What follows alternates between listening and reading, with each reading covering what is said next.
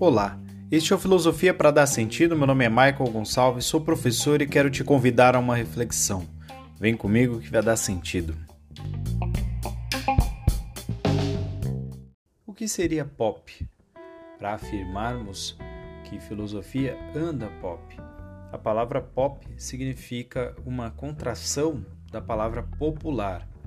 Theodor Adorno, Max Horkheimer e outros pensadores da escola de Frankfurt eram muito afeitos à discussão sobre a cultura, porque entendiam que a cultura era uma das formas de fazer a manutenção da ordem social que estava estabelecida e que impedia que projetos revolucionários transformassem a sociedade.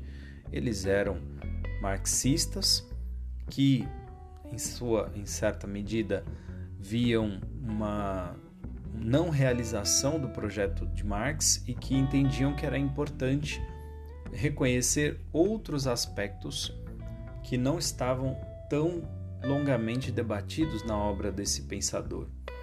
Eles compunham a escola de Frankfurt e, na sua maioria, foram perseguidos durante a época do nazismo.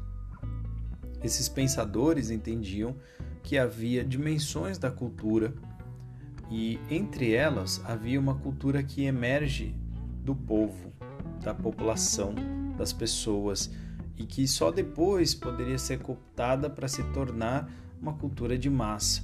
A palavra pop foi ganhando valor dentro da cultura de massa. Uma cultura que é transmitida com maior alcance para mais gente por conta dos meios de transmissão globais ou de grande escala, tornou-se possível a constituição desse tipo de cultura.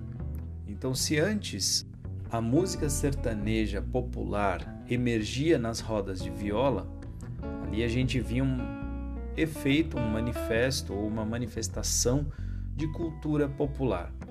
Quando era gravado esse canto e transmitido nas rádios, ele se tornava, quando muito repetido, cultura de massa.